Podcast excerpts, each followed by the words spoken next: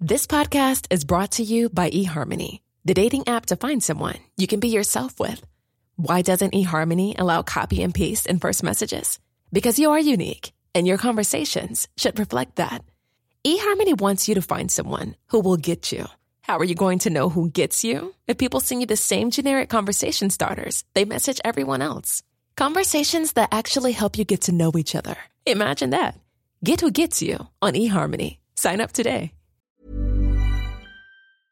El presidente del gobierno, Pedro Sánchez, justifica su impuesto a las grandes fortunas diciendo que así podremos avanzar hacia un estado de bienestar como el de los países nórdicos.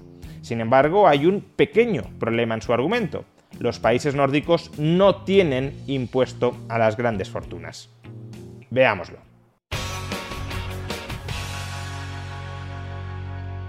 Pedro Sánchez justifica su nuevo gran impuesto a las grandes fortunas con el argumento de que así nos pareceremos a los países nórdicos. Escuchémosle. La cuestión es a quién queremos parecernos en el futuro. Lo que no podemos pretender es tener un estado del bienestar como los países nórdicos, con niveles de ingresos fiscales propios de países menos avanzados. Uno ya no sabe cuándo Pedro Sánchez recurre a la carta de la mentira o a la carta de la ignorancia y en este caso puede que se combine algo de ambas. De entrada hay un problema muy evidente en el argumento de Pedro Sánchez, y es que ninguno de los países nórdicos, ni Dinamarca, ni Finlandia, ni Suecia, ni Noruega, posee un impuesto a las grandes fortunas. Por tanto, no puedes argumentar que adoptas un impuesto a las grandes fortunas para así tener un Estado como los países nórdicos si los países nórdicos tienen un estado de bienestar que no necesita de un impuesto a las grandes fortunas. Y bueno, ¿acaso cupiera pensar que si bien ninguno de estos países tiene un impuesto a las grandes fortunas, al menos sí tienen impuestos sobre la riqueza, sobre la propiedad, que sean similares a ese impuesto a las grandes fortunas? Por ejemplo, un impuesto sobre el patrimonio. Pero de los cuatro países nórdicos que he mencionado, Finlandia, Suecia, Dinamarca o Noruega, solo uno de ellos tiene un impuesto al patrimonio, y es Noruega. Pero es que Noruega tiene un impuesto al patrimonio a cambio de eliminar, de no tener un impuesto sobre sucesiones y donaciones, cosa que en España no sucede. En España tenemos impuesto sobre patrimonio, impuesto sobre grandes fortunas e impuesto sobre sucesiones y donaciones. De hecho, si analizamos cuánta recaudación como porcentaje del PIB procede en estos países de grabar la propiedad, es decir, el patrimonio, la riqueza, comprobaremos que en todos ellos se obtiene un porcentaje de recaudación sobre el PIB menor que en España. En particular, Suecia solo obtiene el 1,1% del PIB de impuestos a la propiedad, Noruega el 1,2%, Finlandia el 1,6%, Dinamarca el 2,6% el país que más se acerca a España, pero que ni siquiera lo alcanza, porque en el caso de España, los impuestos sobre la propiedad antes de establecer el impuesto a las grandes fortunas, ya proporcionaban unos ingresos equivalentes al 2,7% del PIB más del doble, por tanto, que en Suecia o que en Noruega. Y recordemos que en Noruega existe impuesto al patrimonio, pero imaginémonos qué impuesto al patrimonio debe de ser para que proporcione una recaudación tan exigua frente al caso de España. Pero es que además estos datos pueden inducir error, dado que uno de los principales impuestos a la propiedad que existe en prácticamente todos los países es el equivalente al IBI, al impuesto sobre bienes inmuebles, impuesto que está vinculado a la provisión de servicios municipales en función del valor patrimonial de la vivienda. Presumiblemente una casa cara estará ubicada en barrios caros que recibirán servicios públicos más costosos por parte del ayuntamiento. Es decir, el impuesto sobre bienes inmuebles no habría que incluirlo propiamente en una fiscalidad concentrada en las grandes fortunas, en los ricos. Pues bien, ¿Qué sucede si excluimos del cómputo anterior los impuestos sobre la propiedad que no recaen sobre la propiedad inmobiliaria y que fundamentalmente es el IBI? Pues lo que encontramos es que las diferencias entre los países nórdicos y España se ensanchan todavía más. En el caso de Suecia, los impuestos sobre la propiedad no inmueble apenas proporcionan una recaudación del 0,4% del PIB. En Dinamarca, país que prácticamente recaudaba lo mismo que España por impuestos sobre la propiedad, los impuestos sobre la propiedad no inmobiliaria apenas proporcionan el 0,6% del PIB. En Finlandia y en Noruega, el 0,8% del PIB.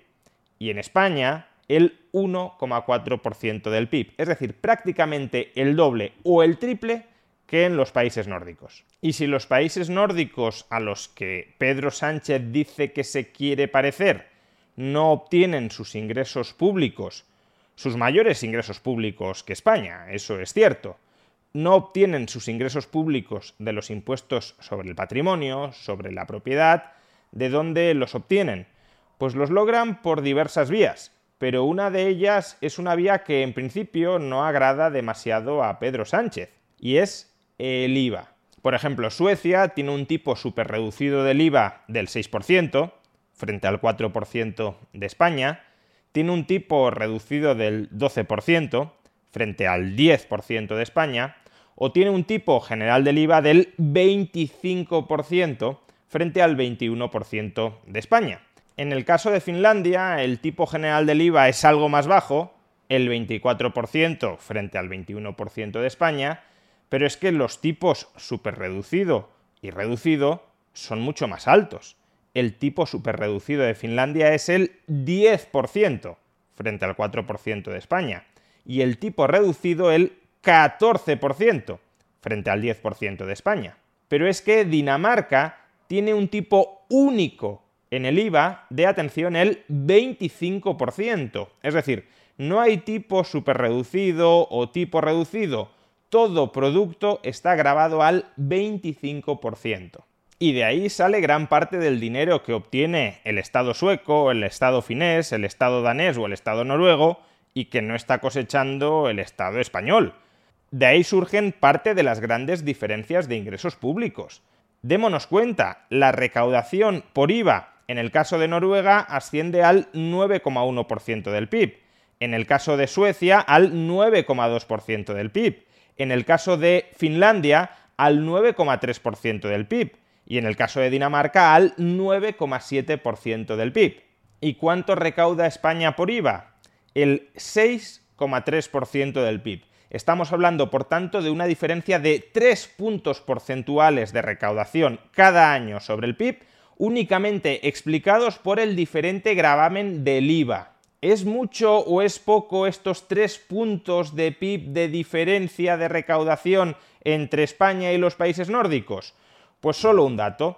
El impuesto a las grandes fortunas que ha creado Pedro Sánchez supuestamente para acercarnos a los niveles recaudatorios de los países nórdicos proporcionará, según el propio gobierno, una recaudación que equivale, atención, al 0,1% del PIB.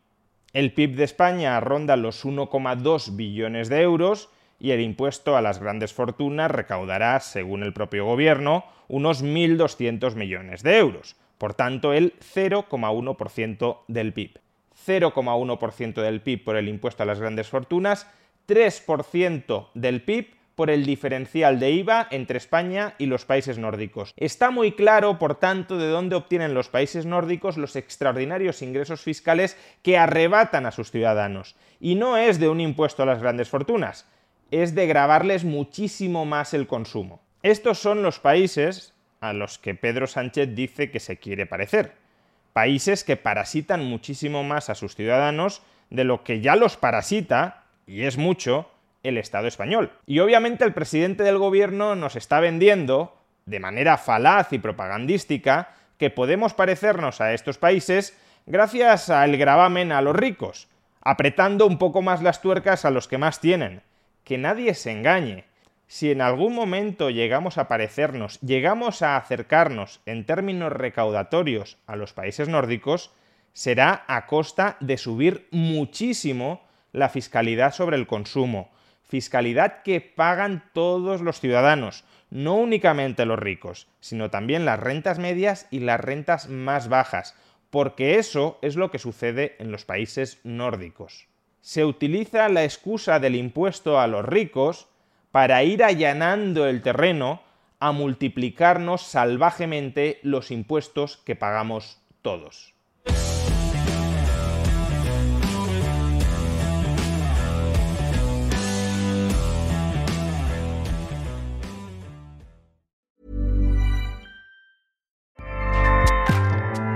ACAST powers the world's best podcasts. Here's a show that we recommend. Are you a reality TV junkie? Do you ever think, dang, I wish I had someone to talk to about all the trash TV that I watch? Well, look no further, garbage lover, because Reality Gaze is a podcast for you. Hello, I'm Maddie. And I'm Poodle, and we're the Reality Gaze. We talk about all your favorite unscripted shows like The Golden Bachelor, Love is Blind, and TLC's big, messy behemoth, 90 Day Fiancé. And if you're driving to work, folding laundry, or just pretending to listen to your husband talk about sports, just put on the pod, and you've instantly got two gay besties spilling all the tea and reading these people for filth. So come at us, y'all. Find Reality Gaze wherever you listen to podcasts.